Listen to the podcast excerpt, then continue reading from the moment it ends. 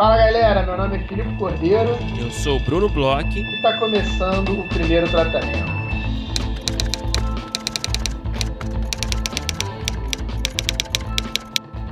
Fala Brunão, tudo bem? Olá, senhor Filipe Cordeiro, tudo bem por aqui? Como você está? Tudo bem, Brunão, tudo bem. Essa semana mandamos aí os e-mails com as agendas de reuniões das nossas rodadas de negócio. Então agora a gente já está ali na cara do gol, a gente está chegando cada dia que passa mais próximos das reuniões desse, desse ano, né? É, vamos reencontrar aí os nossos amigos roteiristas, ver caras novas, que todo ano tem bastante. E estou aí ansioso. Quem está escutando o podcast, que ficou aí ligado nas nossas redes sociais é, e não recebeu o e-mail, mas sabe que tem reunião, é, fala aí com a gente, dá uma olhada talvez no spam, alguma coisa assim, porque a gente mandou para todo mundo, né, Bruno? Nossos e-mails, e-mails. Uhum. E estamos ansiosos, né? Estamos ansiosos, eu sei que a galera também está ansiosa, a galera estava ansiosa para receber as agendas, inclusive. É, a gente recebeu muita A gente mensagem. recebeu isso, a gente, é isso, né? Produção, só para a galera entender, ser um pouquinho mais compreensiva também, essa coisa de produção que a gente faz aqui, enfim, né? A gente não depende inteiramente da gente sempre, né? A gente tem que É, esperar a a gente passa, a gente resposta. é isso, a gente passa essa- esses horários com os players para ver direito quais horários que eles podem. A gente tem uma série É. de questões, né, para marcar as Porque se dependesse da gente, estava pronto no dia seguinte, entendeu? Todo mundo É. mandava os projetos e no dia seguinte, assim, acabou a inscrição, no dia seguinte estava todo mundo com a sua agenda, sacou? Mas não é assim que funciona. Enfim, a gente agradece a paciência de todo mundo, agradece também a colaboração de todos os players participantes. Tá tudo certo agora, as agendas estão, foram enviadas aí, ainda com duas semanas para rolar aí a, é, a semana, né, da, da rodada de negócios. Então tem um tempinho aí bem, bem razoável para todo mundo se preparar, todo mundo estudar e fazer aquela. É isso, né? Ensaiar, né? Para fazer aquele pitch dos sonhos, né? Semana que vem vamos falar um pouquinho, né, Felipe? Aqui na cabeça do próximo episódio, a gente fala um pouquinho também é, É, dá dicas, né? Dicas da rodada, fala um pouquinho assim das nossas experiências de pitch também, eu acho que sempre é legal compartilhar. Mas é isso, então dia 29, segunda-feira, né? A gente terá aí o primeiro dia, começa, começará essa semana das rodadas. E é isso, a gente espera vocês, e como o Filipe disse, se você que foi selecionado, né? A lista está lá no nosso site, com todos os, os, os projetos selecionados, né? É, se você foi selecionado e não recebeu um e-mail, né, através do seu e-mail de inscrição, é, é o e-mail que você usou para preencher ali o formulário de inscrição, é bom deixar claro isso, porque tem gente que acaba é, fazendo é, a inscrição com e-mail e fazendo a- o apoio na Aurelo com outro é, e-mail, né? Então, é, fica ligado que é o e-mail que você usou para preencher o formulário, tá? Então, se você não recebeu, é, fala com a gente através de nossas redes sociais ou através do nosso e-mail rodada primeiro tratamento arroba gmail.com, certo, Felipe? É isso. E, Brunão, é, a gente já teve aqui para falar um pouco desse assunto, mas acho que é interessante a gente conversar, porque é um assunto que roda aí nosso meio, é um assunto que a gente vai até discutir se, se ele tem muita reverberação ou não no mercado local, mas é uma coisa que está acontecendo e que chama muito a atenção do mundo inteiro, né? Algumas pessoas por questões de é, as séries queridas estão bem paradas, outras pessoas por conta de um olhar de mercado mesmo, que é a, a greve, né? A greve que está rolando dos roteiristas em Hollywood, né? Nos Estados Unidos. Então a gente está aí. Você sabe quando começou a greve, Bruno? Cara, não sei se eu tenho a data exata, mas eu, eu chuto que deve ter já pelo menos duas semanas, né? Talvez um pouquinho mais até, não? Uhum. É, Acho que por acho, aí. acho que por aí. É. É, não, assim, não, não tem como não falar desse assunto, né? Que, claro, está num universo um pouco distante do nosso, né? Lá está no, tá mais em, nos Estados Unidos, né? em Hollywood, enfim, mas a gente acaba é, tá conectado com a gente, né? Não tem jeito, enfim. E, e, e são coisas até que a gente pode usar para se inspirar, até, né? e tem É. muitas questões sendo discutidas lá que são, enfim, são super relevantes para a gente também. Eles têm, né, essa vantagem, vai, entre aspas, digamos assim, que eles são, né, os sindicatos lá dos roteiristas são muito unidos, né? Eles são muito organizados, então eles são, eles conseguem ser capazes de organizar, de, de, de, de reivindicar, né, essas questões todas e fazer e, e, efe- efetivamente essa greve, né? Coisa que eu acho que a gente não tem essa organização aqui, né? Pelo menos, pelo menos no momento eu sinto isso, infelizmente, né? Mas, enfim, é muito importante. Acho que é legal a gente conversar um pouco sobre essa greve, sobre as questões que originaram essa greve, que muita gente não sabe direito, né? Eu acho que é um assunto, às vezes, que, que fica, acaba sendo um pouco. é, acaba saindo um pouco do radar da, da- de roteiristas, especialmente roteiristas de começo de carreira, né? Aqui no nosso Uhum. mercado, e às vezes acaba sendo um assunto meio chato também, né? Que talvez não, não acaba não chegando a muita gente, né, Felipe?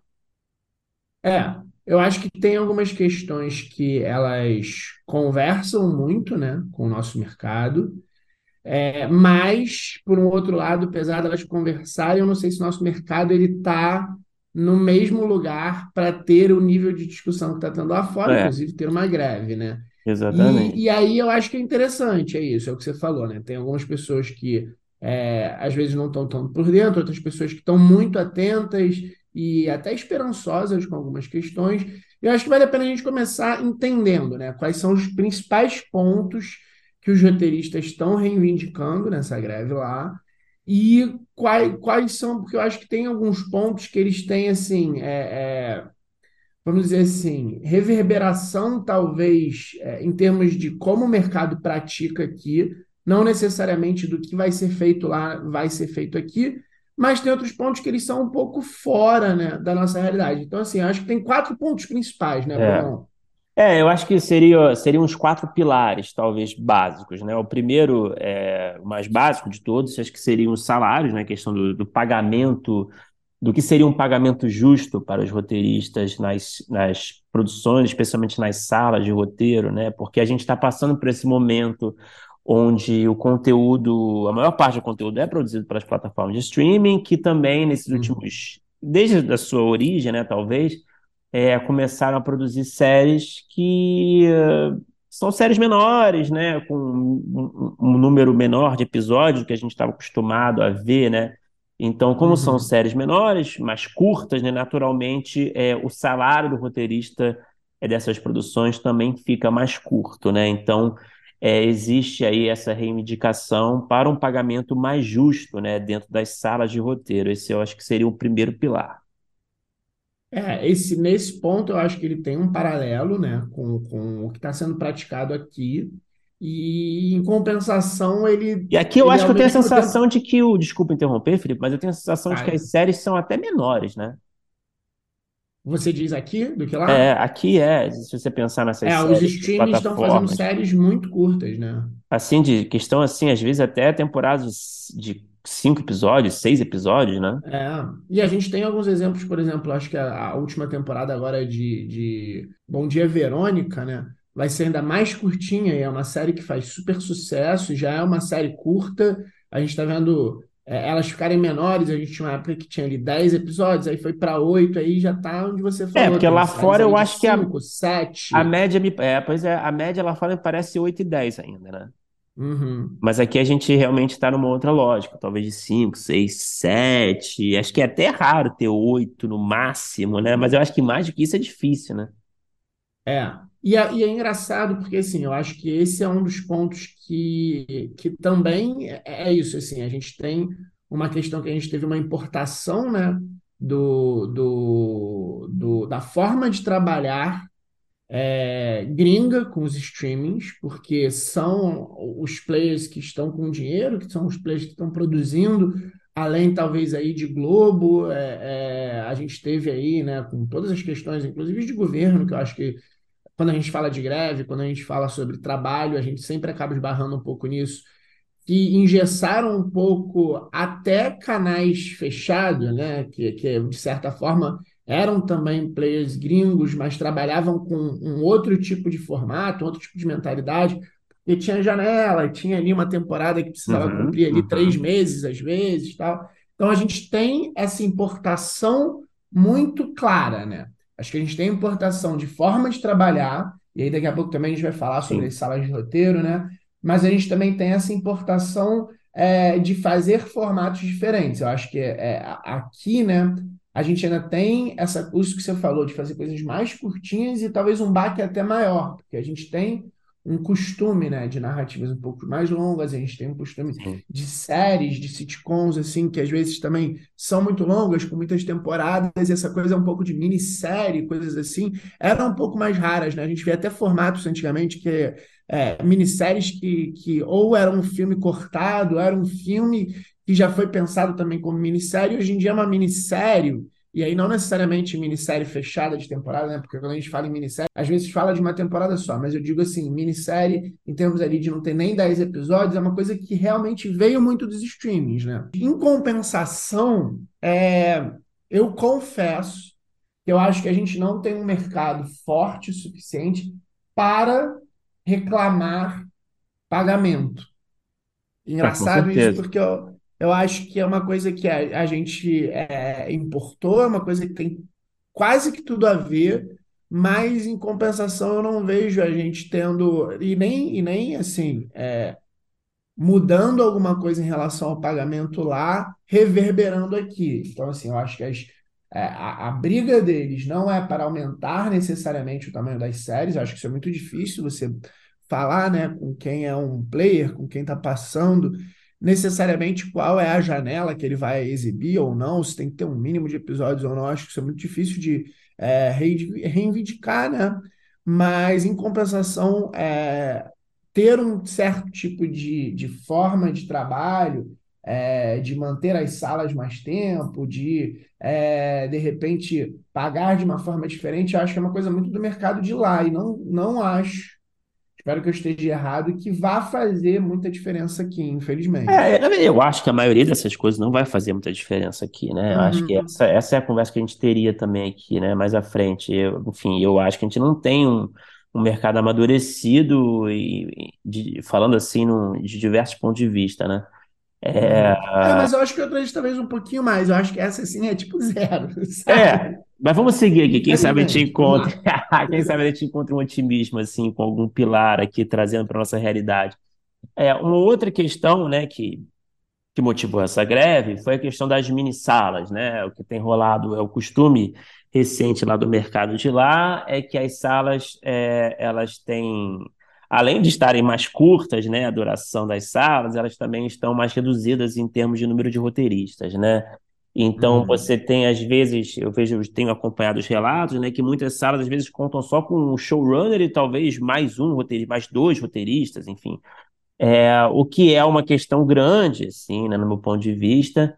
É, o que eu tenho acompanhado também, muita gente tem falado isso, que eu tenho achado muito interessante, que nesse modelo de mini salas, né, acaba, acaba sendo assim um desperdício de oportunidade para muitos roteiristas iniciantes estarem fazendo parte dessas salas e, e amadurecendo com esses projetos e aprendendo com esses projetos, enfim, sugando todo o conhecimento, a experiência que eles poderiam sugar é, ao lado de roteiristas mais experientes, para no futuro eles também se tornarem esses roteiristas experientes, se tornarem showrunners e criarem e produzirem seus próprios projetos. Então, você tem uma questão que é ligada é, não só ao pagamento, mas também com a experiência, né? E, enfim, com o volume de trabalho, naturalmente, né?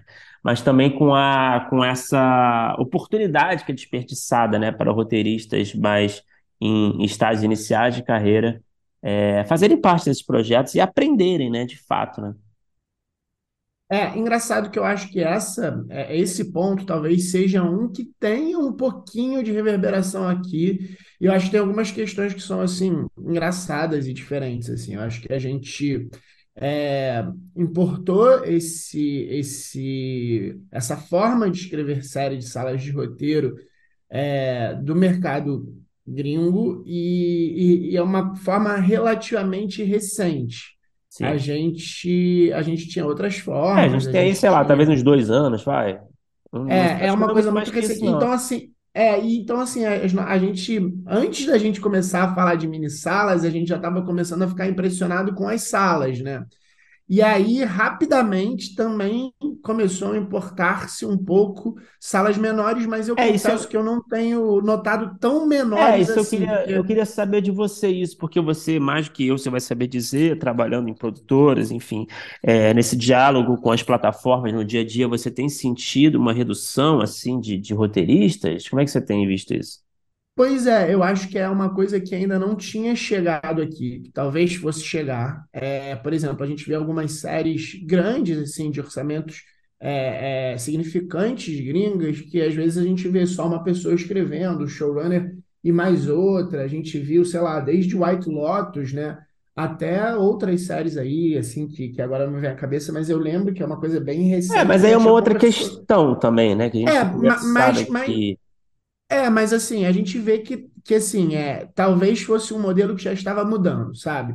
De não Uhum. ter salas tão grandes. Só que aqui, é, pelo menos assim, o que eu tenho visto e que, que, sei lá, das últimas algumas salas que eu tenho acompanhado por produtora, é, a gente não tem feito esse esquema de mini salas, não. É, a gente tem feito salas que me parecem, assim, ainda do tamanho das salas que a gente começou a trazer e que agora lá está sofrendo. E eu acho que talvez por conta dessa reivindicação lá, é, porque assim, eu acho que em breve a gente talvez fosse começar a importar esse modelo. Acho que Por a greve, a greve deve estar deve tá dando ideia, né, para os players aqui, né? É, não, é, vamos, eu, vamos fazer é, mini-sala. eu, E eu acho que assim, é, é, é aquela história, os players eles, eles, eles lidam, né, com os chefes gringos. Então, assim, é, por exemplo, você trabalha com a Netflix aqui no Brasil, você trabalha com é, a Amazon, você trabalha com a Disney, você trabalha com qualquer uma delas, é, você tem, sim, né, um- um núcleo no Brasil, uma galera de América Latina que vai lidar com você. Hoje em dia, acho que todos os players têm, né, os executivos que são, falam português, que são brasileiros, mas eles estão o tempo inteiro conversando com os chefes gringos. Os chefes deles são os gringos mesmo. Não é, não Sim, é uma coisa assim, ah, existe uma operação Brasil e que o gringo nem olha. Não, eles são os gringos mesmo, eles estão, estão de olho. Então, assim, eu acho que é, em termos de quase que natural, isso seria importado. Eu acho que aqui, aqui chega um pouquinho depois. Talvez, dependendo da greve, não aconteça aqui. Eu acho que não dá para dizer, porque aí também é isso, né? É, ao mesmo tempo que lá eles estão reivindicando e estão brigando, e aí talvez voltem atrás lá, se notarem que é, funciona, vamos dizer assim, financeiramente, é, fazer sala menor, matar os roteiristas de escrever, não formar, porque isso é uma coisa que a gente já conversou bastante aqui no podcast. Eu tenho é, que não existe uma preocupação é, coletiva e real de formação de roteiristas, pelo menos aqui no Brasil. sim, Isso é uma coisa que eu já Com falei, eu já conversei com com você várias vezes. É, a gente vê pequenas ações, a gente vê pequenas coisas que às vezes eu, infelizmente, acho que às vezes é um pouco para inglês ver, ou então é, são muito tímidas, ou então nem existem, né? São muito poucas é, com aí é, essa, essa, essa forma de trabalho é, que as pessoas elas estão muito menos ligadas a um, a um empregador, né?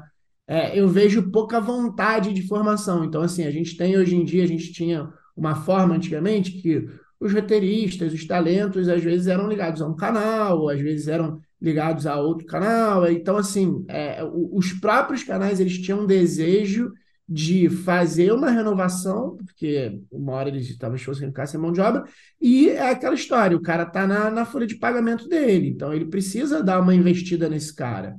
Com esse modelo de negócio que você trabalha por sala, que você trabalha ali, é, faz seu trabalho na sala, depois, beijo, tchau, e você está no outro player, não tem-se um, um, um, uma vontade e aí não é nem só de formação em termos de é, pessoas novas, que isso eu acho que não tem, é um absurdo e deveria ter, mas até com os próprios roteiristas que estão trabalhando, sabe? Não tem alguns cuidados, não tem, sei lá. É, Antigamente talvez tivessem mais workshops que os próprios canais traziam, é, sei É. lá, alguns, algumas formas de, de, sei lá, Existia uma preocupação. A, a Globo sempre teve uma preocupação grande com isso, né? Exatamente, porque o cara tá lá na folha de pagamento de- da, da Exatamente. para ficar. Então, o cara ele precisa tomar um cuidado é, com é, formação, bem-estar, quem vai estar no lugar desse cara, como vai passar o bastão. É. E hoje em dia, com esse esquema assim de por contrato, né, que por um lado as pessoas elas têm um pouco mais de liberdade para também não ficar, sei lá, numa geladeira, alguma coisa assim, pode trabalhar com várias pessoas diferentes. Por outro, os players eles não têm interesse, porque é isso. Amanhã o que eu estou aqui formando um cara que ele vai estar na minha concorrente escrevendo, sabe? Isso é, É. ruim, isso é péssimo, né? Exatamente. Tem um vídeo muito legal, cara, que a gente estava comentando aqui do David Simon, né, criador do The Wire.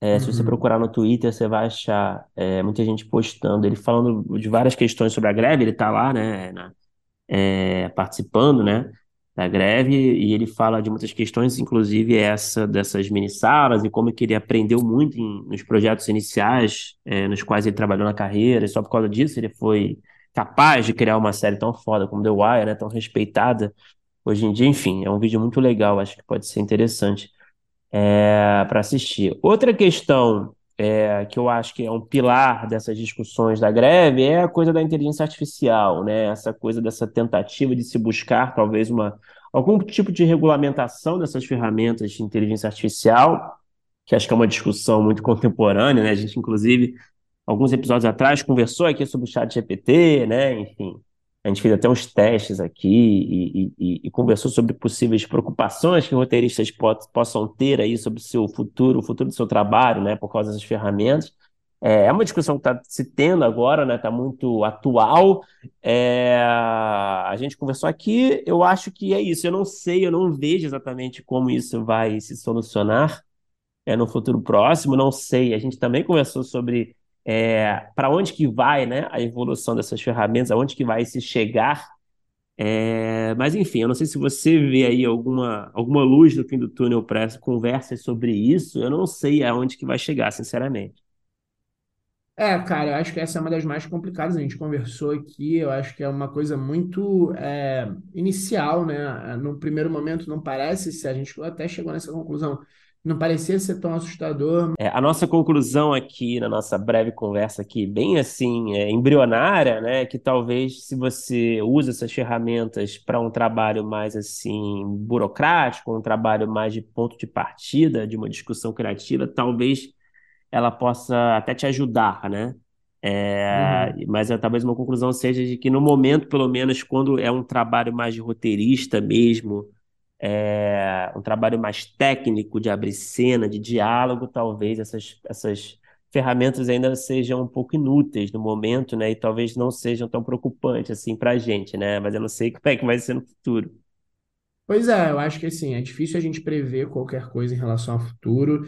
É, eu confesso que eu tenho até a impressão de que o, o boom assim, de chat GPT e dessa preocupação parece que deu uma diminuída, uma coisa meio metaverso, assim, que todo mundo falava, agora vai ser o metaverso, e o metaverso já morreu, mas ao mesmo tempo a gente também não sabe como, como a tecnologia ela avança, né? A tecnologia é uma coisa que é, é tudo muito rápido e eu acho que é o tipo de coisa assim que está acontecendo, é bom começar a conversar. Eu acho que tem algumas questões que elas são questões que é, são importantes e às vezes as pessoas demoram a começar a se preocupar com elas, por exemplo, questões de é, direitos autorais, questões de amanhã você é, é, paga uma plataforma e aí ela vai ter alguma algum percentual em termos de ideia, para quem fica essa ideia, se o, o empregador lá está pagando a plataforma e você está usando, como é que vai ser essa discussão, tal. Então, assim,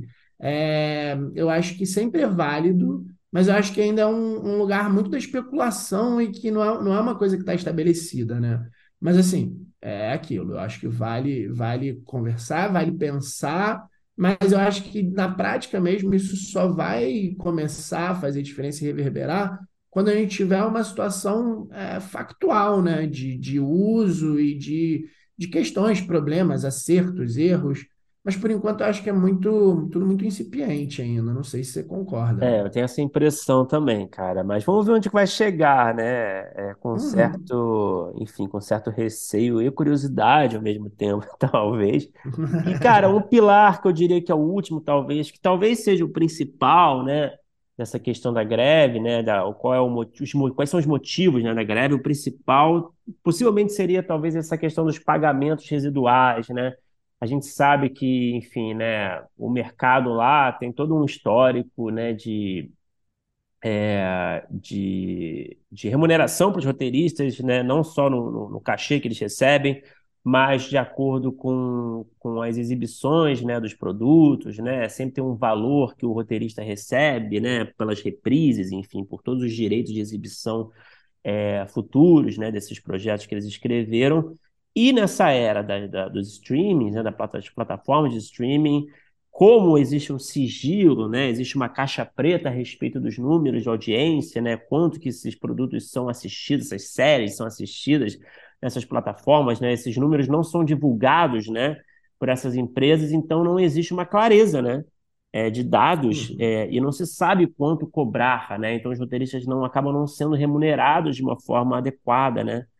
É, de uma forma decente, né? É, dentro desse contexto, é, eu não acho, não sei, eu, eu fico pensando assim, né? Você acha que uma greve dessas é capaz de fazer com que essas plataformas é, mudem essa dinâmica, né, e, e, mudem a forma de trabalhar e de, e, e, de revelar seus dados, enfim, eu não, eu não sei, eu acho que isso me parece uma questão muito delicada para essas plataformas, né, que sempre fizeram questão de esconder a todo custo, talvez por uma razão até polêmica, né, de não querer compartilhar também é, a riqueza, né, enfim, eu não sei o que você pensa disso, você vê algum caminho aí, eu não sei, cara. Eu tenho dificuldade de acreditar que essas plataformas vão mudar a forma de, eh, de lidar com isso. Cara, eu acho que esse é um dos pontos mais interessantes, porque assim, eu acho que aqui a gente tem é, algumas pessoas discutindo é, esse ponto das remunerações, que é a galera do GEDAR. Eu vi, inclusive, uma, um painel no Rio 2C do Doutor falando sobre isso, que é uma coisa que, assim, a gente não tem aqui ainda, a gente tem só o próprio canal, quando ele quer fazer isso, a Globo, de vez em quando tem alguma coisa assim, mas a gente não tem, por exemplo, com nenhum dos streamings. Era uma coisa que o Gedar brigava muito, a gente já teve algumas conversas aqui sobre isso. É, e aí o que acontece é que eu acho que assim, é, existem alguns pontos, né? Porque assim, por exemplo, existem alguns países na Europa que é, também tem essa briga com o streaming, mas não é por conta dessa, dessa, desse remanescente de remuneração de roteiristas. É por conta de cota de tela. Então, existem alguns países na Europa que já estão obrigando os streamings a revelar números, números que os streamings normalmente é, é, fecham, porque eles querem entender qual é o tamanho do streaming para começar a discutir é, cota, qual, qual o tamanho da produção, qual o tamanho da produção que vai ter que ser nacional. Então, assim, existem é, leis em alguns países que já estão obrigando os streamings a revelar esses números. E aí também nesses Uhum. países, por exemplo, a, a primeira vez que, que eu, eu ouvi essa conversa, também era por conta, é, na verdade não era por conta disso, né? Era por conta dessas questões de, de cotas, de tempo de tela, mas países como a Espanha, por exemplo, eles têm essa, essa, essa, esse, os, os roteiristas eles recebem, né? Por todas as vezes que qualquer coisa está passando. Então, como eles também têm isso, na própria lei já estava isso é, atendido. Então, é, já, de novo, já tem países que estão obrigando os streamings a revelar esse número, essas caixas pretas aí que Sim, eles têm. Só que a gente tem um mercado americano e a gente tem uma, uma legislação e etc., que ela é muito é, liberal e, e, de certa forma, é, acredita muito nessas autonomias empresariais, né? Então, eu acho que, assim, é, mesmo sendo uma briga de sindicato, lá eu não sei se tem uma força tão grande, porque isso vai muito além dos roteiristas, é muito mais uma estratégia de, de mercado, de controle de ações, é, uma, é um, é um buraco muito mais embaixo e muito mais caro do que necessariamente o pagamento para roteiristas. É, não, essa é Então, uma assim, é questão uma complexíssima, né? muito, muito, muito complexa, envolve muita política. Então, assim, eu acho que ao mesmo tempo que é, a gente está conversando aqui no Brasil sobre regulamentar streamings agora, talvez seja interessante ficar atento nisso, mas não necessariamente porque um roteirista vai conseguir é, um pagamento, alguma coisa, mas talvez nessa questão de abrir as caixas pretas dos streamings, a gente entender melhor o quanto que é, as coisas elas estão fazendo sucesso, não estão fazendo sucesso, quantas pessoas estão vendo, a gente tem esses números do que a gente chamava do Ibope, né? Que a gente não, não tem mais. Então, isso assim, é, eu acho que o acompanhamento ali vai também conversar um pouco sobre a legislação do streaming que está sendo discutido hoje em dia, né, no governo que a gente tem. Então, assim, é, não necessariamente por conta dos roteiristas, e não sei se os roteiristas lá vão conseguir abrir essa caixa preta, mas em outros lugares do mundo já estão abrindo. Roteiristas estão sendo pagos por conta disso, mas aqui no Brasil a gente ainda não tem, infelizmente, um GEDAR que funciona é, da mesma forma como em outros países. Então, é, em termos de para roteiro, talvez não faça tanta diferença, mas para o futuro das plataformas de streaming, tanto aqui quanto lá, talvez a gente tenha diferenças, modificações e até uma legislação nacional que abra essa caixa de Pandora, sabe? É, é isso, cara. Esse é basicamente o- um resumão, assim, né? Bem assim, é, rústico, vai, da greve dos roteiristas que tá rolando. Se você tem algo aí, você que tá ouvindo a gente, tem algo a acrescentar, algum comentário a fazer sobre esses assuntos, pode mandar uma mensagem pra gente nas redes sociais ou através do nosso e-mail, primeiro tratamento, podcast.gmail.com, que será um prazer ler as mensagens e trazer aqui para discussão. E é isso, vamos falar do nosso convidado de hoje, Filipe. O convidado aí que é é um cara que criou uma série aí que estreou recentemente nas plataformas de streaming, estreou recentemente no Star Plus. A gente conversou com o Rubens Marinelli, roteirista e criador da série Santo Maldito do Star Plus, também foi é, co-roteirista do longa Saudosa Maloca, é, com estreia prevista para esse ano ainda. Também, enfim, trabalhou aí é, em uma série de curtas-metragens premiados. É, é um cara que estudou fora do Brasil também, roteirista, diretor.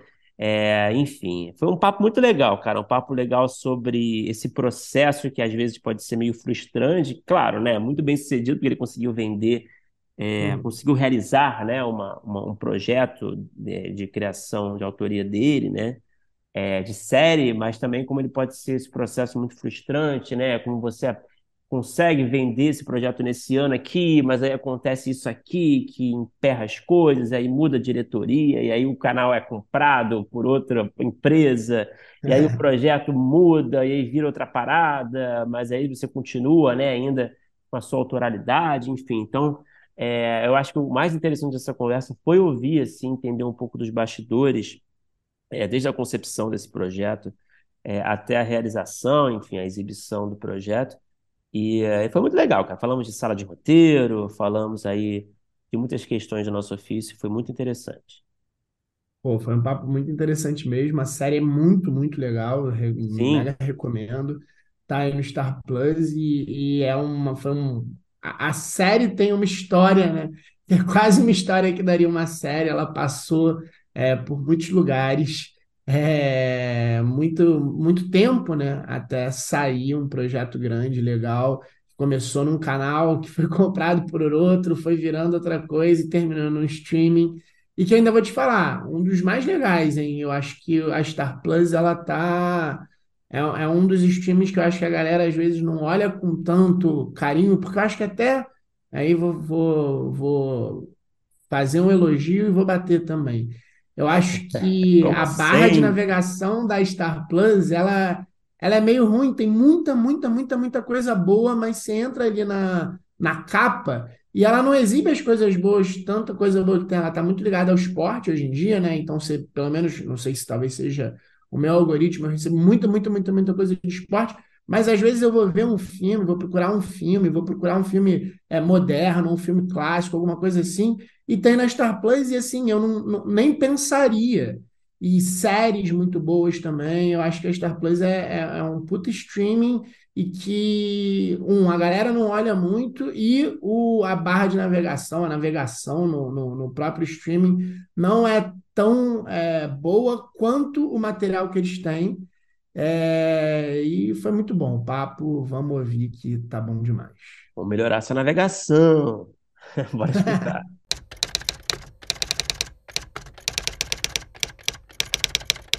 Rubens, seja muito bem-vindo para o meu tratamento. Obrigado por falar com a gente. Poxa, obrigado a vocês, cara, por me convidarem. Um prazer estar aí com vocês. Rubens, cara, para começar o nosso papo, vamos falar um pouquinho do começo da sua carreira. Eu estava dando uma olhada, pesquisando um pouquinho aí seu, sua, seu histórico, né? Eu vi que você é, estudou fora, né? Acho que você até fez, é, você fez comunicação aqui, né? Mas depois você estudou fora, curso de direção, depois roteiro, foi mais ou menos isso. Eu queria entender um pouquinho do começo dessa sua trajetória e também qual era a sua predileção na época, né? Você queria ser diretor, você queria ser roteirista, você queria ser os dois logo de cara? Como é que você enxergava ali o, o futuro da sua carreira? É, então, cara, na verdade eu, eu comecei com, trabalhando com propaganda, eu fiz comunicação social, e, mas assim, eu sempre fui ficcionado por cinema, sempre fui um cinéfilo, assim, absurdamente é, vidrado em cinema, colecionador. Tipo, eu lembro que eu tinha cinco anos, eu colecionava VHS, depois DVD, depois Blu-ray. Agora tem um monte de caixa que eu não sei o que eu faço. Jogou tudo fora, né? É, e aí tá, tá aqui instalado em, em casa.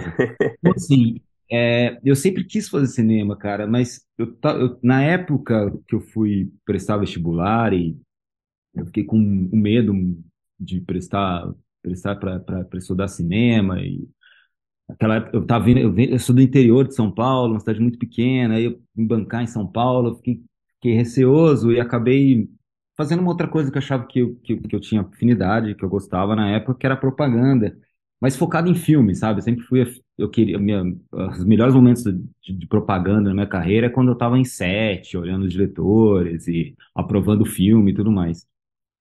E aí eu trabalhei com propaganda durante 10 anos em agências de propaganda. E só que nesse tempo eu já estava me, me, planejando assim a, a, a juntar dinheiro e, e, e, estudar cinema fora. Eu ainda não tinha uma ideia certa e o mercado do e o mercado do audiovisual estava começando a, a, aquecer.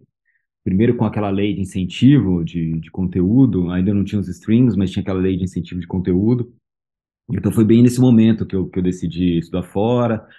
E aí, aí eu estudei é, direção e, e, me especializei em roteiro na, na NIU e direção, fiz um curso rápido de três meses na, na NAIFA. É, quando eu voltei, eu estava super endividado, voltei para propaganda, trabalhei mais um tempo e, e aí eu fui escrevendo, né? Não parava de escrever, entrando em edital. E... Mas uns cursos, você chegou a fazer uns curtas também, né? Mas foi lá fora ou foi aqui? Não, então, é. Nessa época eu fiz curta. Então, eu fui exercendo isso, né? Fui fazendo curta. Eu fiz um curta lá fora, que é um, é um curta.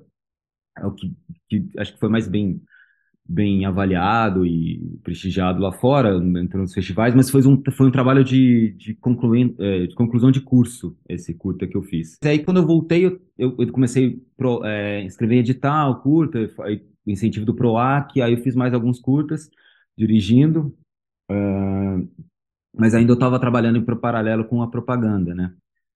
E, e aí, depois que eu depois que eu paguei todas as minhas contas, que eu estava não tão endividado, e aí, aí eu, eu comecei a, a me dedicar mais a, a, a escrever mesmo, e, e, sair fora da propaganda, pedir demissão e tudo mais. Mas foi nessa. Mas foi uma loucura, foi idas e, idas e vindas, assim, para. Até hoje eu trabalho com propaganda, assim, eu faço alguns freelas de vídeo institucional e tudo que ia aparecer, mas mas a minha carreira foi assim, eu comecei com, em propaganda e, e acabei me planejando para poder fazer, para migrar, né? E aí o que aconteceu mesmo, que foi uma pedra fundamental, foi que é, eu tive um projeto, é, que nessa época eu estava escrevendo tudo, assim, Lembro também nessa época tinha muito aqueles é, NetLab, tinha todos esses. esses é, é, foi bem nessa onda que eu comecei a escrever. E aí um desses projetos ele foi, ele ganhou um edital da Fox na época do, do canal Fox que, é o, que era o santo, chamava o santo e, e acabou se tornando santo maldito, né? Isso foi, é, tipo, é um... Nossa, isso foi quando que foi? Desculpa. ah, seis anos atrás, cara, Ah, foi por tá. aí. Cinco anos, o edital não lembro exatamente a data, mas o, pro- o projeto, assim, tem uns cinco anos já. E, e aí ele ganhou esse edital na Fox, e aí eu falei, ah, cara, e aí é, a gente- eu tava numa, esse projeto tava com uma produtora chamada Pink Flamingo Filmes, e aí, com um acordo com a Fox, a gente, a, a gente conversou com a, com a Pródigo, esse projeto foi, foi para Pródigo, a gente desenvolveu um pouco lá, aí rolou uma fusão entre a Fox e a, e a Disney, aí esse projeto congelou mais, alguns, mais um ano e pouco, e aí ele voltou pra, com a Star e a gente terminou de desenvolver ele em outra produtora que foi a Intro Pictures. Então foi isso, assim, foi, é, foi uma loucura, mas no final deu certo, assim, era o que eu, que eu sempre quis desde, desde, desde que eu me conheço por gente. E, e agora é isso, eu tô, tô focado mesmo no audiovisual e, e, e é o que aconteceu. Mas foi, foi, foi, foi assim, um pouco da minha história. Ô Rubens, é, na propaganda você dirigia, escrevia, só dirigia, só escrevia? É, então, eu, eu só escrevia, minha agência eu só escrevia, né? Eu só escrevia os Aham. filmes. Foi uma das coisas que acabou me desmotivando um pouco na propaganda, porque quando eu entrei tinha muito volume de filmes, assim, de roteiros para escrever, e era uma coisa que eu curtia muito. E a propaganda foi mudando, cada vez menos filmes, né? Porque, né, o mundo mudou, muita, a, a, a mídia mudou, né? Então, é, que era muito de dinheiro para filme começou a pulverizar em sua rede social e tudo mais. E roteiro mesmo, aqueles filmes de um minuto, já deixavam de existir, foi, foi cada vez ficando mais escasso, eu cada vez indo menos pro set. Quando eu falo isso, set é, é, é de curioso e, e assistir as gravações tal, que era uma coisa que, eu, que, era um, que era um hobby legal, assim. Você não, não precisava ir, né? A gente ia porque gostava. E, mas aí eu só escrevi. Aí quando eu voltei nesse lance de, de meio pé na propaganda, um pé no, no mercado audiovisual e tentando. E aí eu comecei a, também a, a pegar alguns, alguns, ah, alguns comerciais para dirigir, umas coisas assim, entendeu? Projetos pequenos ainda, mas eu dirigi alguns, alguns nesse, nesse meio tempo. E você é, é, tem também, né, esse esse lugar na direção. Você, é, você se considera roteirista, diretor, cineasta? Você, você tem vontade de dirigir mais, escrever mais? Tem algum, algum desses lados que, que puxa mais? Cara, eu sou. Eu, eu, assim, eu gosto muito de escrever, cara, porque eu sou um cara. Eu, adoro dirigir, eu, eu quero dirigir, eu tenho alguns projetos autorais meus que, que, que são meus, que eu quero dirigir eles.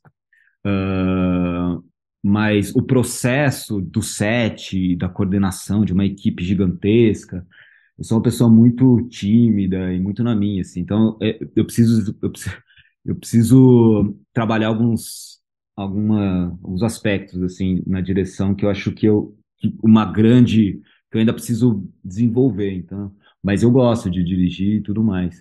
Mas a, a minha praia mesmo, assim, que eu me sinto completamente seguro hoje é, é escrever, assim, que me, me realizo muito. Mas Pô, eu quero, assim, meus projetos autorais, assim, umas coisas minhas mesmo, que, que não é pedido, não é não sei o quê, é, eu quero dirigir. Esses, esses, tem dois longas meus que eu estou desenvolvendo que eu, que eu quero que eu quero dirigir, né, se eventualmente conseguir capitalizar eles. Ô Rubens, eu queria entender um pouco, eu fiquei curioso até, cara, esses cursos que você fez até de conclusão de curso, eles tinham, assim, alguma unidade temática entre eles, assim? Tinha alguma coisa a ver com, os- com o Santo Maldito, assim, em termos de gênero, em termos de, de temática também, enfim? Cara, É, Ou não tinha nada a ver? Tem um que chama o con- um conselho aos ateus e aos religiosos É, no que diz respeito ao tá demônio, respondido, que, né? que eu acho que deve ter alguma coisa a ver. é, cara, é, eu sempre eu sempre fui muito fascinado por por fantasia e, e mitologia. Eu sou um curioso, assim, um de- sobre mitologias, assim, de religiões e, e todos os aspectos que envolvem de, de mitologia. Ah, e, e, e sempre e, e engraçado que todas as curtas tiveram tem alguma relação com, com, com Santo Maldito, assim, de certa forma, de em relação à morte, a crença, a fé. Esse especificamente, ele, os gêneros são todos diferentes, mas a, acho que a temática, ela, todos é um pouco parecida. Esse aí é uma é uma é um terror de comédia. Assim, é, uma, é um média-metragem, não é nem um curto, tem quase 30 minutos. Mas é uma é uma comédia, é uma comédia de terror, assim. É, mas Tá disponível em algum lugar, cara? Cara, ainda não. A gente tá, tô vendo aqui uma, uma- que plataforma que vai, mas, é, mas ainda não tá, cara. Mas qualquer coisa a gente vai liberar no YouTube também. Ah, legal, tem que liberar mesmo, né? Pareceu, eu fiquei muito curioso, cara, com esse nome também, né? É, com essa mistura de gêneros também.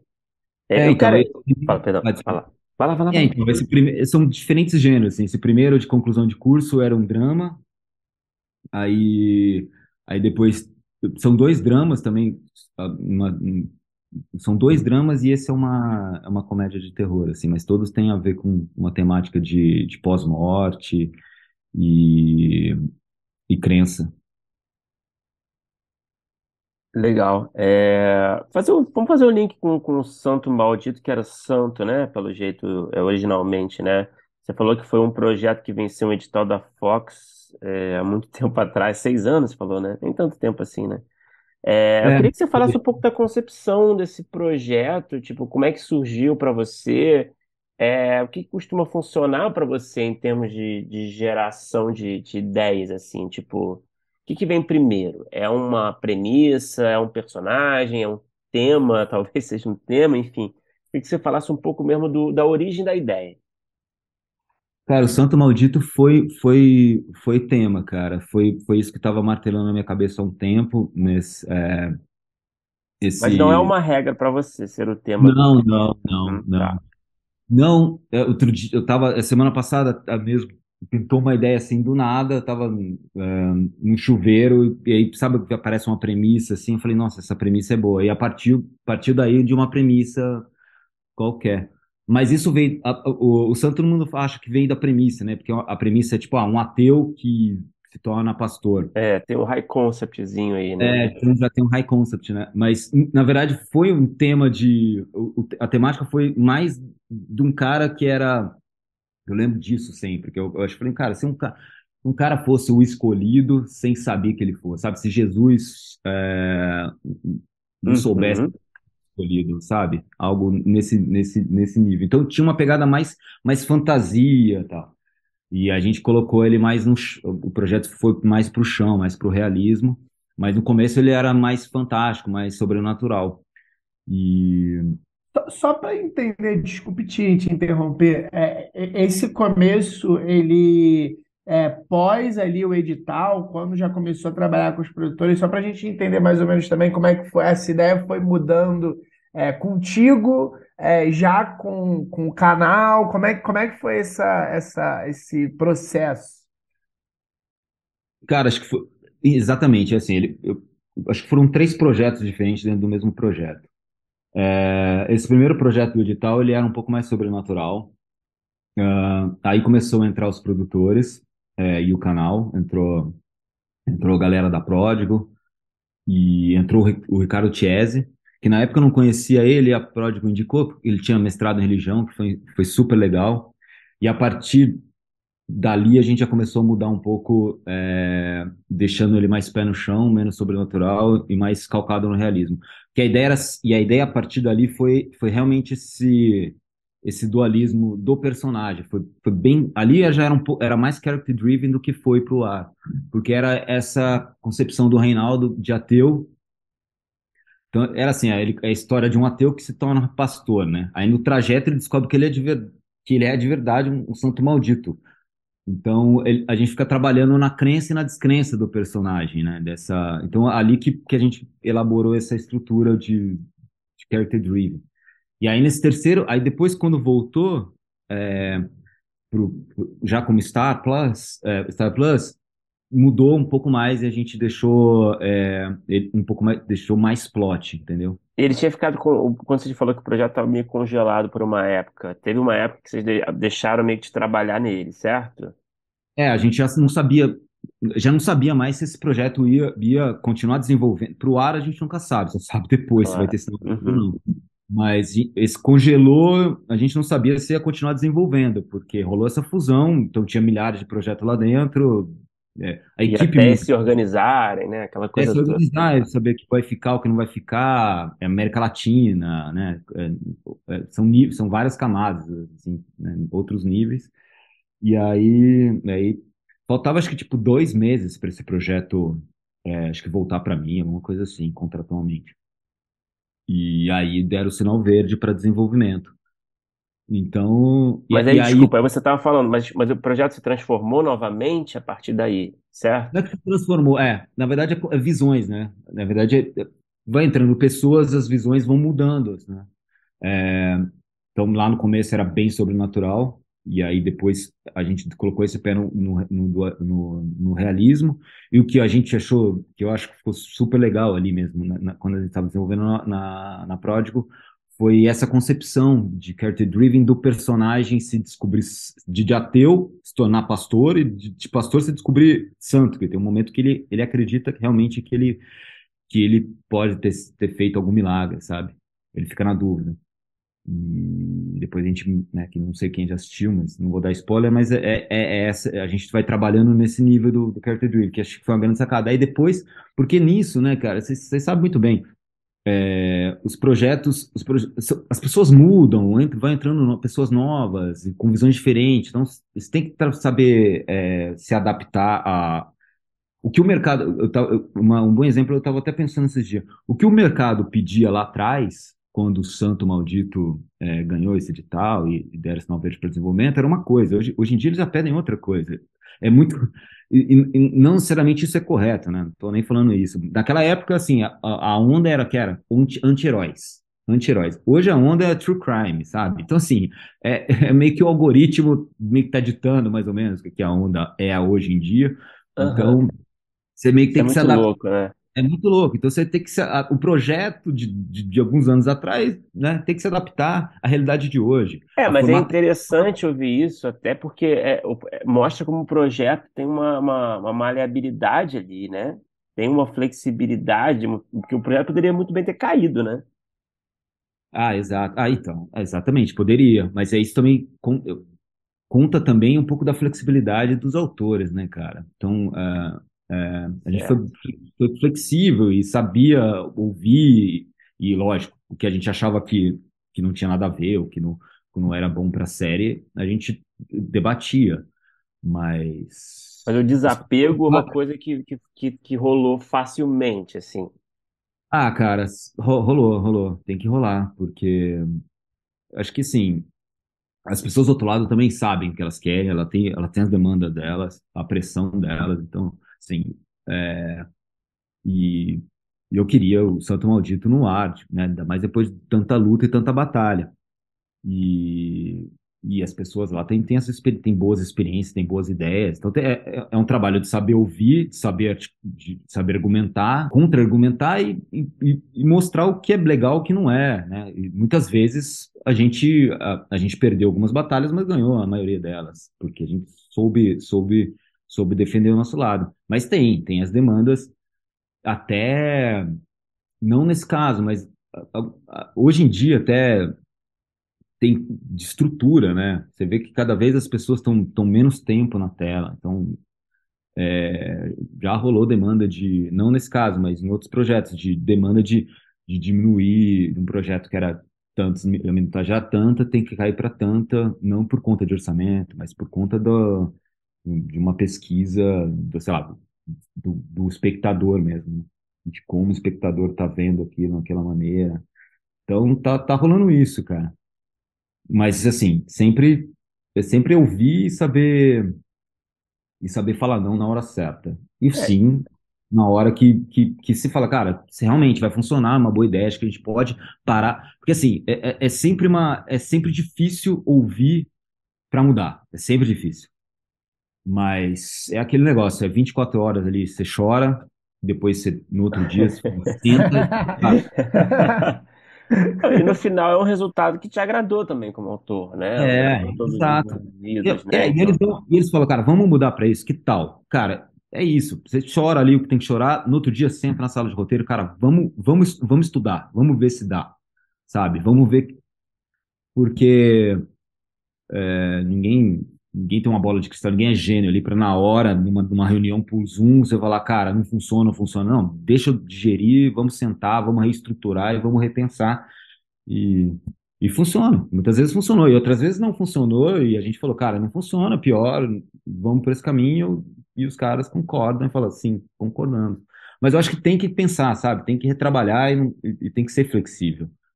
Porque são muitas pessoas envolvidas e mas um projeto é isso, assim, foram, foram várias. Todo mundo quer que dê certo, né? Tem isso. Todo mundo quer que dê certo, exatamente. E... Mas é isso, eu, eu, eu, no final das contas, eu, é, é, eu gostei, sabe? Principalmente nessa, nessa. Eu sempre jogava mais, eu sempre lutei mais pelo lado de fantasia, assim, do projeto. E eu acabei sendo um voto vencido, e eu gostei, eu achei ele mais interessante nesse, do ponto de vista do, do, do personagem, né, do, do, do, do, pastor. Porque a, a ideia foi sempre, é, sabe, é o Reinaldo tentando descobrir quem ele é de fato, sabe? Ele vive nessa agonia pessoal que todo, que, que todo mundo busca uma, a fé ou a religião, ou se torna crente, é, um momento que você não, você está no fundo do poço, entendeu? É ali. Não tem nada para te agarrar. É só a única mão que tem ali para te agarrar, para te segurar é a mão de Deus, entendeu? E então é sua fé ali. Então ele tá nesse fundo do poço, ele acaba e pela situação que ele vive ali, ele acaba ele acaba entendendo a situação daquela comunidade e mais que isso acaba acaba entendendo, sabe, ficando do lado de Deus ali. Então esse homem que é apagado, derrotado, ele meio que conhece o inferno e renasce lá, né? Do inferno que ele está vivendo, aquela situação. Eu acho, então isso foi muito interessante, assim, porque para mim é, é a síntese da da fé e da religião, assim, do que a gente busca. A gente só vai encontrar. Se eu não estou falando que se eu acredito ou não acredito, não estou falando nada disso. Estou falando de da busca da religião, né? Quando, no momento que você vai buscar ela, é no momento que você já não tem nada mais que te segure, entendeu? Você precisa de algo e acho que o personagem foi bem interessante nesse ponto, nesse sentido, assim. Ô Rubens, é, você falou sobre todo esse processo, e pelo menos dando uma olhada, dando uma pesquisada, me parece que foi uma sala é, bem enxuta, né? Você até falou que o, o Chaz entrou é, ali num, num, momento até quase que inicial ali do, do, do processo, já há bastante tempo no processo, mas me corrija se eu estiver errado, mas eu, eu olhando, pelo menos créditos, assim, acho que é MDB, tá você, o Chese e colaboração da Bea, né? Aí eu queria saber como é que foi essa, essa sala, essa formação de sala, e também essa experiência, se a sala realmente foi mais curta, assim, a gente, é, eu acho que a gente acompanhou é, um, uma cultura de salas de roteiro aqui que começaram a encontrar tamanhos de salas diferentes, mas assim, às vezes com muita gente. E aí a gente viu também, ao mesmo tempo que a gente viu aqui crescerem as salas, uns produtos recentes é, americanos e ali de prime time americano terem salas mais enxutas, às vezes só um autor, algumas coisas tipo, sei lá, White Lotus. Queria saber como é que foi essa formação, se foi mais enxuta mesmo, e como é que foi essa experiência da sala. Então, a sala também mudou ao longo do processo. Ela, ela no MDB, eu não sei, eu, eu não sei como está no MDB, mas assim, de, começou com dois colaboradores, eu, mais dois colaboradores e o Chiesi, lá na Pródigo. E era e aí tinha era o Matheus Ruscas, é, Rusca e o Vinícius Vasconcelos eram colaboradores, Carlo Chiesi e, e eu como roteirista. E aí, a, e a Chloe, que era fixa da, da Pródigo na época, ela estava como nossa assistente ali. Aí quando a gente mudou para, aí quando foi para para Intro Pictures, a sala deveria ser enxuta, porque ela já, já tinha alguma uma, alguma coisa desenvolvida lá da época da Pródigo, mas ela deveria ser enxuta por conta de, de orçamento. E aí ficou eu, Tiese, e aí e a Beia. A Beia era uma assistente e foi colaboradora né, ali. Mas nesse processo a gente acabou até desenvolvendo já é, toda a história da segunda temporada. E, e ali entrou, e aí a gente, aí nisso a gente conseguiu colocar mais gente, sabe? eu gosto muito de. A gente colocou é, o, o Fábio, a Chloe, ela voltou, e a Gabriele Siqueira, ela, voltou, ela, ela foi nossa assistente nessa sala. Então a gente conseguiu aumentar um pouco. Porque, cara, eu, eu, eu gosto muito, assim, pessoal, sabe? Escrever, lógico, quero é escrever, sentar, escrever sozinho, é, eu, eu prefiro. Mas o, o processo de sala, eu, eu gosto muito do debate, muito. Então, assim, eu gosto de, de ouvir, de falar, de debater, de, de, de, de ter minhas ideias, que, que, alguém derrube minha ideia, ou que eu derrube a ideia de alguém, não, mas em prol da história, sabe? Então, essa troca, esse debate, sendo saudável, eu acho muito legal. E, e é uma das coisas que eu mais gosto, assim, é, no processo criativo, é esse brainstorm da, da galera, de diferentes bagagens, sabe? Diferentes, diversidade, múltiplos pensa, múltiplo pensamento diferentes. Então, assim, acho que é muito rico. Então, é, na segunda, nesse desenvolvimento depois, a gente queria mais gente. Foi, foi bem legal, assim. Foi um debate... É, os debates eram incríveis, assim. E a e série como é que cresceu. foi? Desculpa, Rubens. Perdão, pode, pode concluir. Não, exato, é isso, é isso, pode perguntar. Eu ia perguntar como é que foi o critério, assim, para escolher esses roteiristas que entraram depois, né? Acho que para pensar a segunda, pelo que eu entendi, Isso. junto de vocês. É, vocês, onde que você foi buscar esse- esses talentos? É, é uma galera que já fazia parte em outras encarnações, né, do, do projeto? Enfim, você pediu algum tipo de material? É, como é que foi? Uma entrevista? Como é que é isso? Foi, é, a Gabi, a gente achou, que é assistente, a gente achou por uma entrevista, que agora eu até fiz um, a gente fez um projeto novo agora, é, e, mas foi por entrevista, assim, o, o Chess conhece muita gente, né, porque ele é professor e tal, então ele conhece muita gente. Aí a Gabi, por assistente, a gente entrevistou, a gente queria uma menina evangélica, é, e aí a Gabi tinha, teve toda essa bagagem, foi, foi criada na igreja evangélica e tudo mais, e aí a gente é, descobriu ela por meio de entrevista, assim, puta talento, foi, foi sensacional, assim. É, virou uma parceiraça e grande amiga. Mas conheci na- nesse projeto, eu não conhecia antes. Foi entrevistando, lendo material. A, a Chloe, é, é, ela veio lá, ela estava na Prodigy no começo do projeto, a gente achou que, é, eu, a gente achou que ela deveria estar nesse, nessa segunda temporada, por todo o histórico que ela passou no projeto.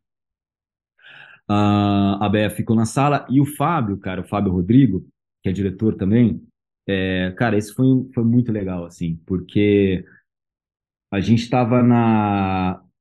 Teve alguns percalços no caminho na primeira temporada, é, em relação à direção, quem ia dirigir e tudo mais. E o Fábio entrou de um- uma maneira meio estranha no projeto, assim. É, a gente não conhecia ele, aí o diretor que, o diretor que entrou trouxe ele para dar uma olhada, coisa, a gente, não- sabe, fazer alguns notes no projeto, e a gente sempre falou, mas quem é esse cara, tal, né?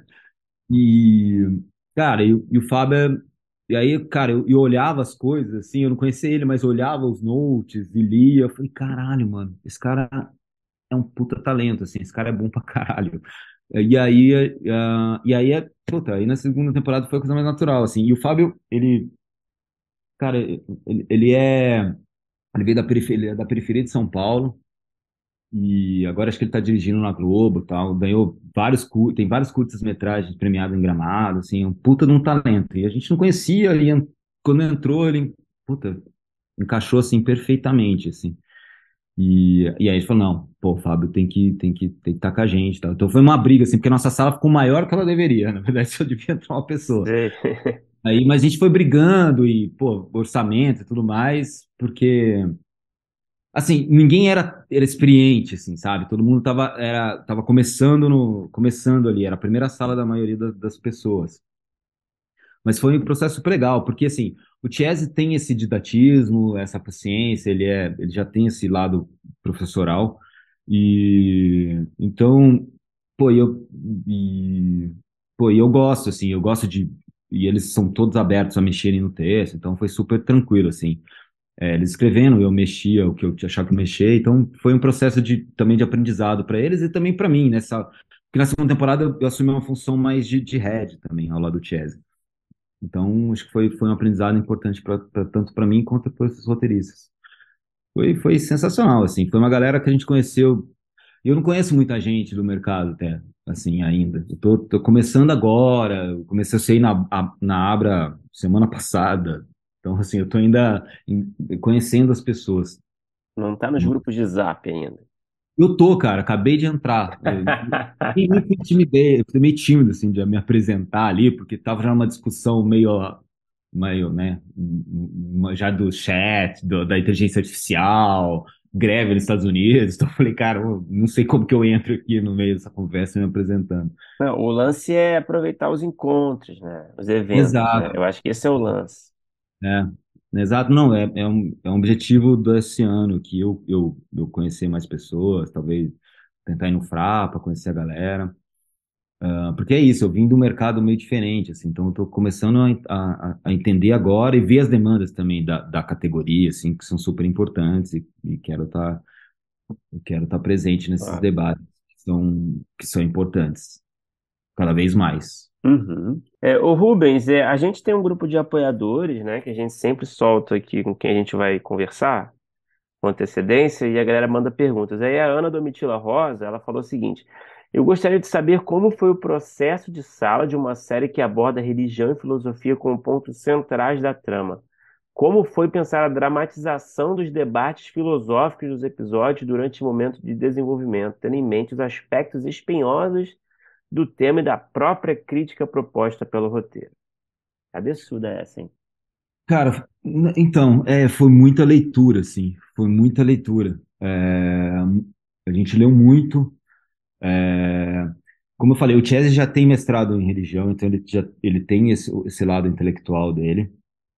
Eu sou muito curioso mesmo. Eu sempre, é, nunca fui um religioso, mas eu sempre fui um curioso sobre religiões. Então, assim, eu, sempre me interessei muito pelo estudo da Bíblia e então a gente dominava já a, a- a- toda essa essa filosofia, mitologia e essa busca pela pela ah, pra porque o personagem é isso que a gente sempre fala, o personagem ele ele tá nesse abismo, né?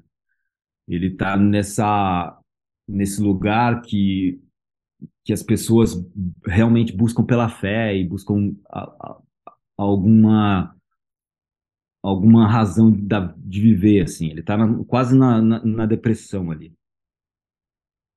E o propósito ali não era nunca, né, criticar ou julgar a fé das pessoas. Uhum. Era discutir a fé como remédio mesmo para curar esse, esse nosso vazio, que é coisa do, nossa, do ser humano, né?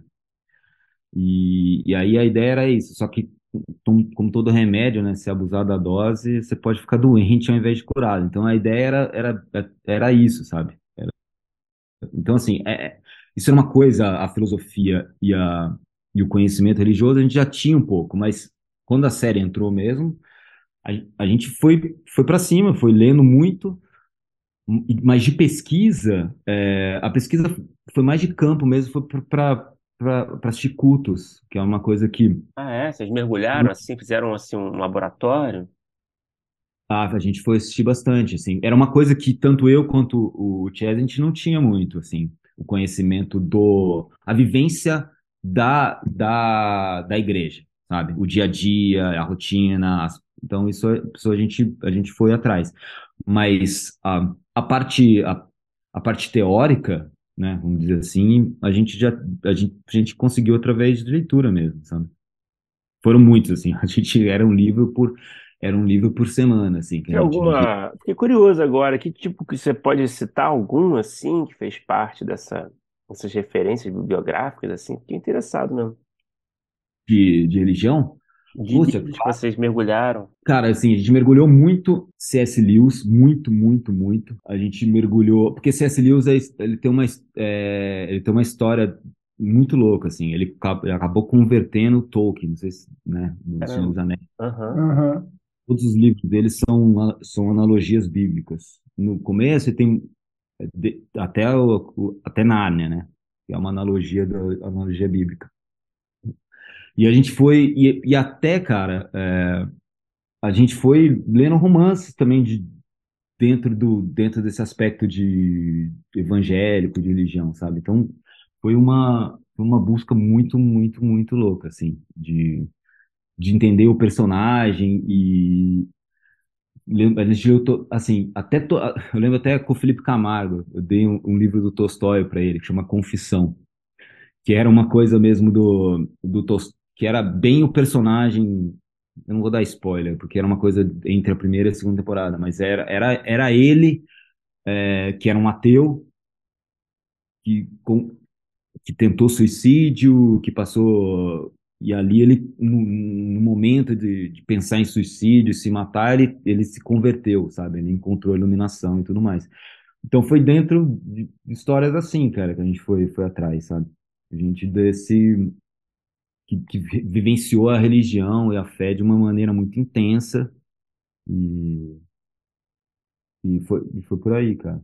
A gente também conversou, na época também de pesquisa, assim, de gente, a gente conversou, a gente conversou com, com alguns pastores intelectuais, conversou com, com Pondé também na época, o, da parte do ateu, a gente fez, fez, fez um bom trabalho, assim, que também é super divertido, assim, a gente ficou tipo uns 15, 20 dias é, conversando com, com, com, essas pessoas. E visitando também igrejas, em não só igrejas, né, é, grandes, assim, né, mas também igrejas pequenas na, na periferia, que fazem um, um, um, trabalho social muito legal, a gente foi, a gente foi entrando nesse, nesse, nesse lugar. Vocês tiraram, então, uma fase de desenvolvimento mesmo para pesquisa e a campo fazer pesquisa mesmo, né? É, Não foi gente, durante, assim, foi, vamos, vamos fazer um tempo de pesquisa para sentar. é, a gente fez isso, já- é, a gente fez isso na Prod, quando voltou para Into Pictures, a gente também pegou uma semana de, de entrevistas, assim, conversar com, com algumas pessoas. Pô, bem legal. Uma coisa que, que você estava falando, que aí eu fui lembrando, assim, até no primeiro episódio, que é uma coisa muito legal do personagem, é que tem essa coisa dele ser um professor, né? E a apresentação dele como professor já é, remete, né, a uns púlpitos de pastor, assim, é uma coisa que, que, que faz um paralelo e depois vai, vai construir personagem, que é muito legal. É, mas eu queria fazer uma pergunta, na verdade, é só, era só uma observação mesmo. Mas eu queria saber você aí, assim, pô, com essa série, que é uma série que tá contigo há tanto tempo e, e, e tem também muito do seu DNA nela. É, essa sua. E a gente teve o papo lá no início, só que a gente ainda não tinha entrado na série. Mas essa sua visão de diretor, que teve experiência dirigindo em curta, que falou, inclusive, né, que tem alguns projetos que são mais seus, assim, que você tem vontade de dirigir. É, como é que foi quando é, a série foi para essa outra parte de produção e resultados, tal? Você, um, você acompanhou bastante todo o processo dela, até pós, etc. E como é que foi também é, é, largar esse filho, também tendo esse olhar de diretor, foi tranquilo? Você se coçou? Como é que funcionou isso? Cara, é, os caras até zoam, me zoam, assim. O Gustavo Bonafé que dirigiu, um grande parceiro, é, talentosíssimo, assim. E o engraçado, assim, minhas rúbricas, cara, eu, eu realmente, eu, eu, eu escrevo decupando, assim, mesmo, sabe? Eu, eu já, eu, eu, eu sigo muito aquele modelo, sabe, de roteiro clássico americano, assim. Então, eu, eu já vejo, eu, eu acho que o roteirista tem que, tem que pensar na cena, assim, de, tudo, assim, sabe? Então, eu sou eu já tomei muita bordoada por conta disso, mas eu, eu sempre segurei a bronca porque é, é o que eu acredito, sabe? É o que eu gosto. Então, minhas rubricas são sempre bem é, detalhadas e, e, e, decupadas. Então, já tem um pouco da, da, minha, da minha visão ali, sabe? O diretor pode falar, cara, não, quero fazer de outra maneira, mas o importante é que o tom tá lá, sabe? Daquela decupagem, ele pode transformar em outro, completamente outra coisa diferente. Mas, Mas, ô Rubens, só para eu entender, quando você fala de decupagem, você já, você já faz é, referências a movimento de câmera, Não, coisa não, assim, não. ou com palavras, Não, só não. com palavras mais é, Exato, dirigir sem exato. dirigir, Não. né? dirigir sem, exatamente, dirigir sem dirigir. É, tá lá, sabe? Se for ler, a, o, a rúbrica tem todo o tom da cena, tem todo o movimento, a dinâmica e o tempo correto dela ali, sabe? Os caras falam, ah, mas é tem muito aqui, não sei o quê. Vai- Falei, não, cara, isso aqui, se for, é uma página, é uma página mesmo. Não, é, porque tinha essa discussão, ah, tem muita rúbrica, mas é. É, bom, vou abrir isso. Assim, é, a, a galera imagina assim, olha no roteiro e fala, ah, tem muita rúbrica, mas é, essa cena aqui vai ser, essa cena aqui vai ter uma, vai ser metade, sabe? Meio de uma, vai ser um, meio de um minuto, vai ser 30, assim. Não, se você ler detalhadamente e se seguir toda, toda a intenção da cena, e, é, ela é uma cena longa, assim, porque a, a, a rúbrica meio que pontua, assim. Então, assim, eu, e o Gustavo é a primeira vez que eu trabalhei com ele. E, e assim, cara, ele, e como ele pegou esse projeto, assim, muito em cima da hora, por várias razões, assim, ele chegou meio que em cima do, do, do um, em cima já da, da, da, filmagem, ele meio que respeitou bastante, assim, ele foi bem na... Também não tinha muito, muito tempo, né? Então poupou um pouco o tempo dele. Mas, então assim, já tá lá um pouco lá, sabe? Agora a gente trabalhou em outro projeto junto e ele já conhece meu jeito e ele tava na sala também, então assim...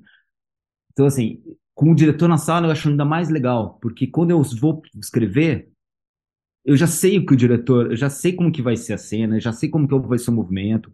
Não que eu não estou falando que eu vou escrever, né, a, o, o, o, movimento de câmera, nem, mas eu vou dar a intenção do que o diretor tem na cabeça já, com palavras, entendeu? Então é muito minha, minha, meu prazer de escrever roteiro é isso, sabe? Já ir pensando na cena e já começar eu sempre começo uma cena pensando no, open image legal, assim, que eu, na minha cabeça, eu tento escrever ele da melhor maneira possível para dar essa intenção, porque eu não sei, eu não sei quem, não sabia quem dirigir, não conheço o diretor, não, sei, não sabia se, eu não sabia se eu ia fazer parte desse projeto depois, uh, e acabei acompanhando, né, o Gustavo foi muito aberto a isso, e, e a gente, eu acompanhei o processo, vi, vi, alguma, uh, vi os cortes tudo mais, e, mas é isso, é, é, é o meu jeito que eu gosto de trabalhar, assim. Eu gosto de, de, de ser bem magético, assim, quando eu estou escrevendo, já pensar na, já pensando no, no todo, assim.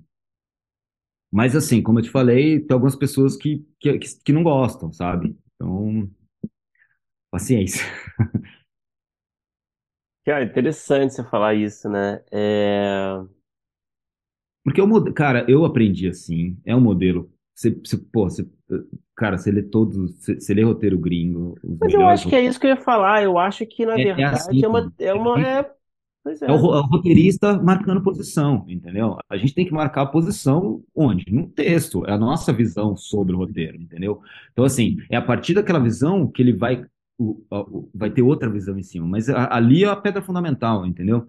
Então, assim, eu aprendi assim, é, eu leio os roteiros gringos e e é onde eu, realmente aprendi. Você aprende, você aprende a escrever, cara, por mais que você estude, você aprende a escrever assistindo filme e lendo, né? Não tem, não tem outro segredo. É, é assistir filme e é a melhor escola é assistir filme, cara. E assistir filme e depois ler o roteiro é sensacional. Então, assim, eu acho que é, é essa a melhor escola. E é como que a galera, e é como que é, que é a prática, entendeu?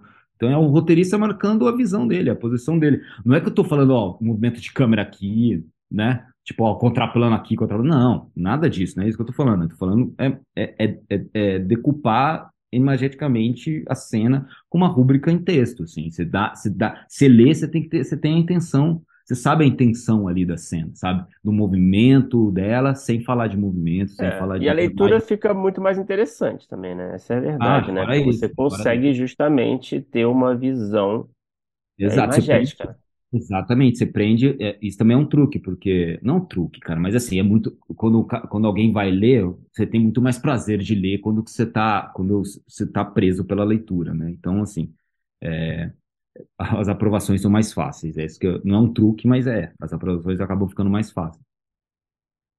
E, e porque que você envolve acha... o leitor, envolve todo mundo, você envolve o leitor na, na, na, na, na escrita.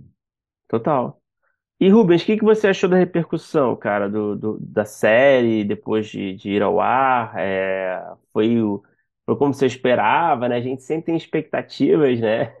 Altas, né? Ainda mais depois de um projeto, anos e anos, né? Com um projeto aí é, quase acontecendo, aí para um pouco, aí É. volta a quase acontecer. Como é que foi assim essa o resultado você vendo e a repercussão do público? É, eu não sei se foi um se a- o Santo Maldito é uma série que você teve assim uma, uma sensação também de como ela se ela viajou assim, é uma série que foi vista fora do Brasil. Eu queria que você falasse um pouco da sua sensação pessoal mesmo como criador do projeto, sabe? Que eu acho que é muito legal de ouvir. Sim. Cara, eu sou uma pessoa.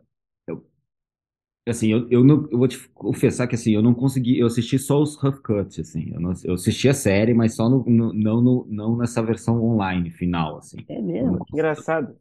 eu não consigo, cara. Eu passei, eu assisti tanto isso, é, e eu, eu não consegui. Eu assisti o primeiro episódio na pré-estreia, gostei. Mas assim, eu sei, eu, sei, eu assisti todos os episódios, mas eu assisti nessa com tratamento de cor, né, com já após toda certinha. Esse corte final eu não, eu não consegui assistir.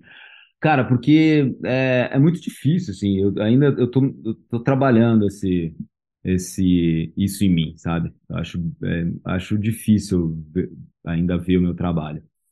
Ah, mas assim, a, a repercussão de fora, em conversas, cara, eu acho, eu acho que estão sendo legais, assim. Eu, eu não sei de números ainda, que eu estou esperando, estou ansioso esperando, porque isso é, é o que vai, vai, vai mostrar se vamos ter segunda temporada ou não. Ah, ainda não, não tive nenhuma notícia disso. Mas, cara, eu tive umas coisas mu- muito loucas, assim, no carnaval, cara, eu tava, eu tava dormindo, eu tava, eu trabalhei no carnaval, cheguei em casa cansadão, e eu tava na cama, assim, tipo, uma meia-noite, assim, uma pessoa me liga, falou, cara, eu assisti o Santo Maldito, sei que criou, um cara de Minas Gerais, falando comigo, sei que criou, que não sei o quê, eu falei, quê? E já, já, o coração já subiu aqui na garganta, eu falei, puta, tem um stalker maluco aqui, né? E aí o cara começando falando da série, como ele passou por essa experiência, e não sei o quê. E eu tava meio dormindo, meio acordado. Aí ele queria que eu falasse com a mãe dele, que tinha acabado de assistir, sabe? Umas coisas muito loucas, assim, que eu falo, cara, nunca imaginar, né? Um, um- um alcance. E, e, é louco, assim, você fala, cara, realmente sua obra tá entrando na casa das pessoas de alguma forma, gostando ou não gostando, tá, ela, né? alguma coisa ficou ali, ou fica, né?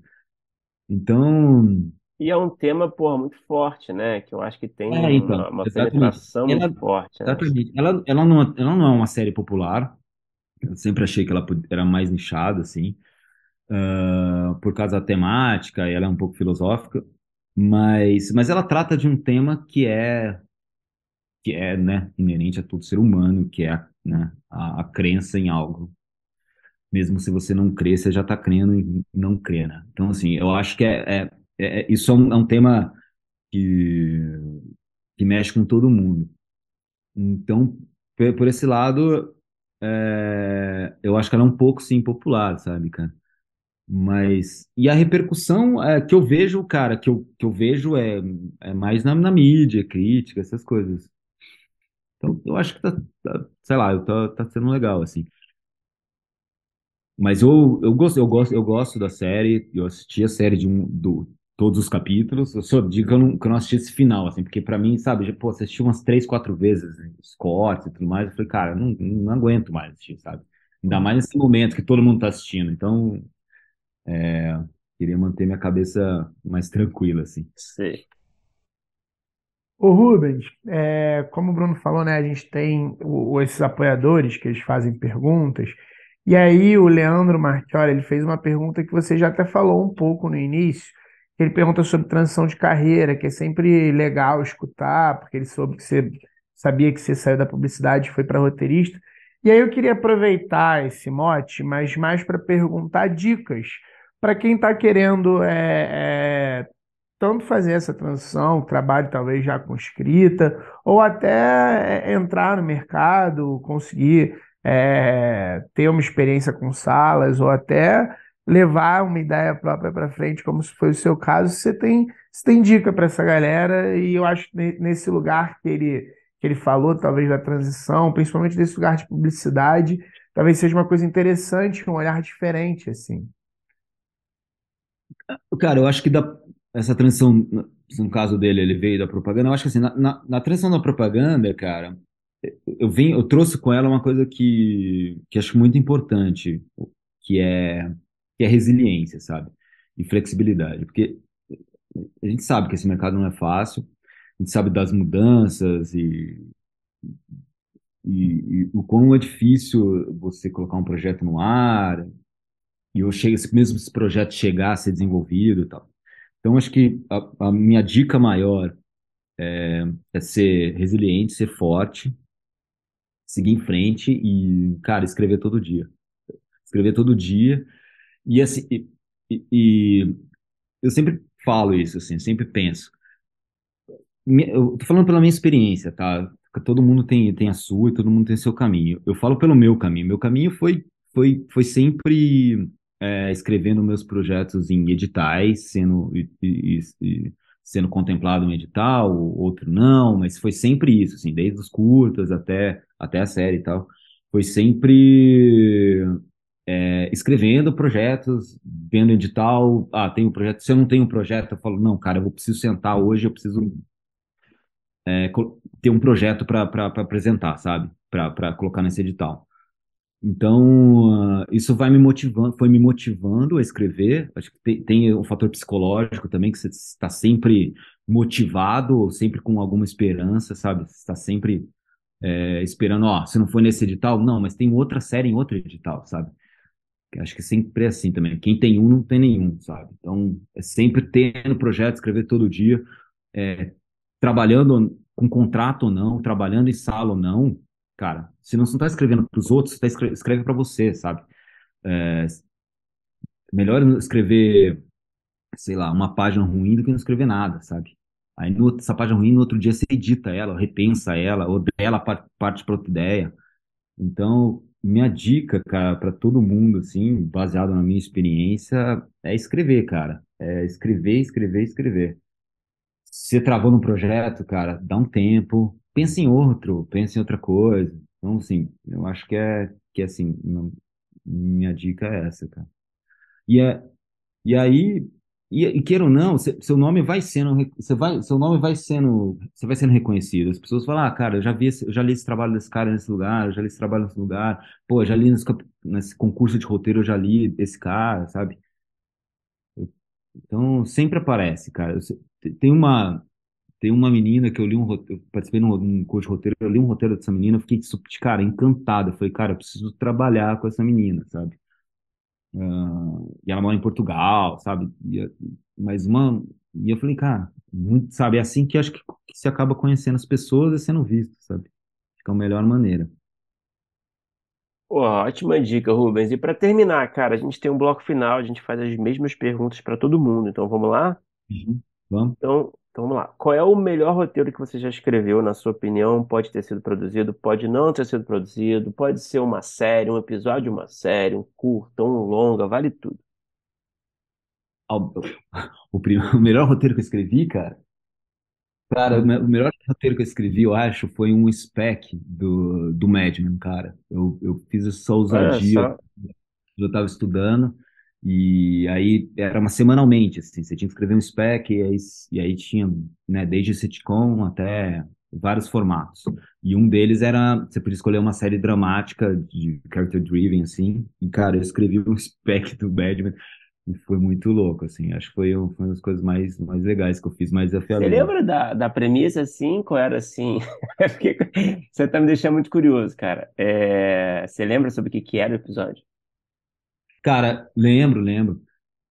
Cara, era bem na, era, era meio de temporada, assim, o Don Draper, tipo, era na, na, na meio na, naquela que o Draper tinha saído de casa e acontecia, tinha um, tinha um, acontecia algo muito grave com a filha dele e, e ele tinha uma reunião importante no mesmo dia, assim. E aí ele tinha esse dilema da esse dilema de uma coisa grave acontecendo com a filha com essa reunião. Então, acho o plot da, da, da dessa, dessa, dessa, desse episódio era esse.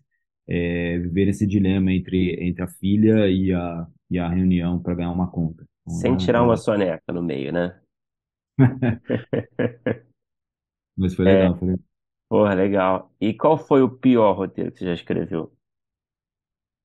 Pode não ter sido produzido também, tá? Pode ser um, sei lá, coisa que você escreveu na faculdade, vale tudo. Ah, cara, o pior roteiro que eu escrevi foi meu primeiro roteiro, assim, cara. É, foi meu primeiro, é, foi meu primeiro roteiro que eu escrevi, o primeiro roteiro de longa, né, que eu escrevi.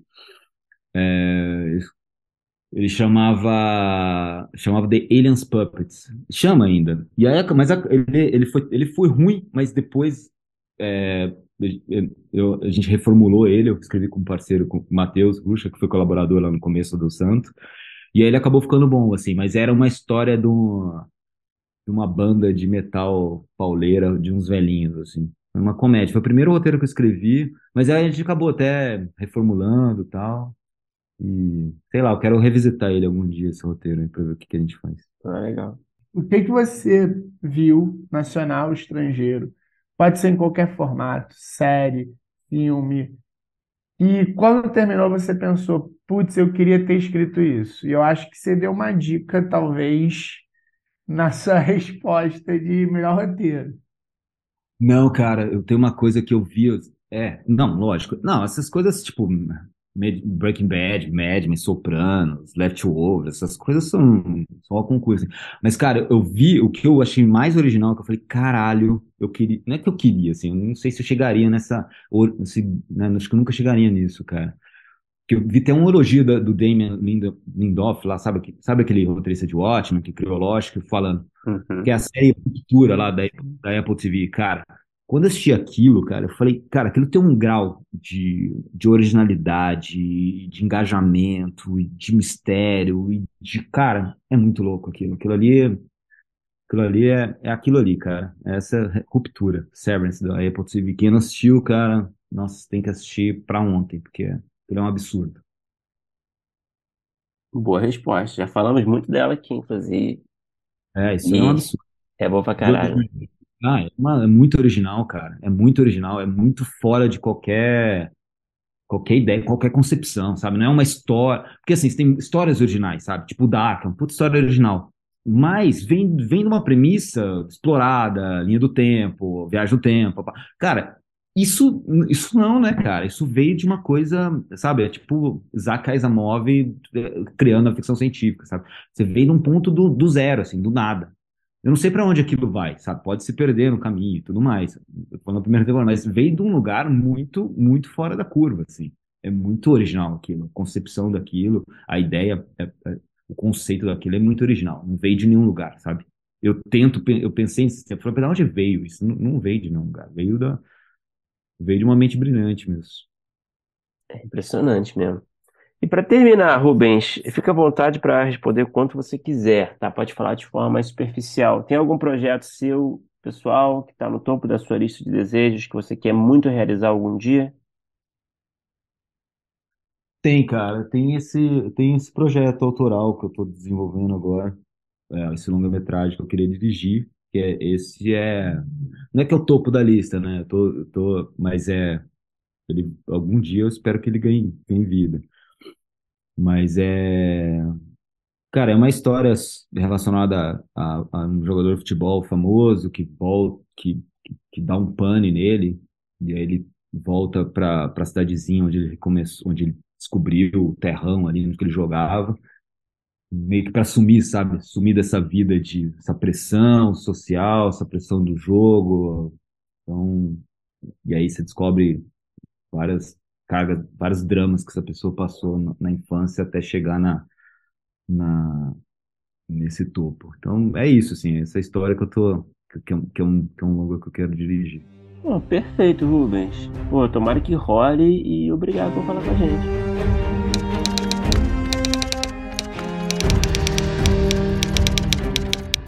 Opa, chegou até aqui? Muito obrigado por escutar. Conheça a nossa campanha de apoio na Aurelo em escute.orelo.audio barra primeiro tratamento. Por lá você pode ganhar recompensas exclusivas e nos ajudar a continuar conversando com os nossos roteiristas favoritos. Tem dicas, comentários ou sugestões? Fala com a gente pelas nossas redes sociais e não se esqueça de assinar o feed do primeiro tratamento pela Aurelo. Até a próxima!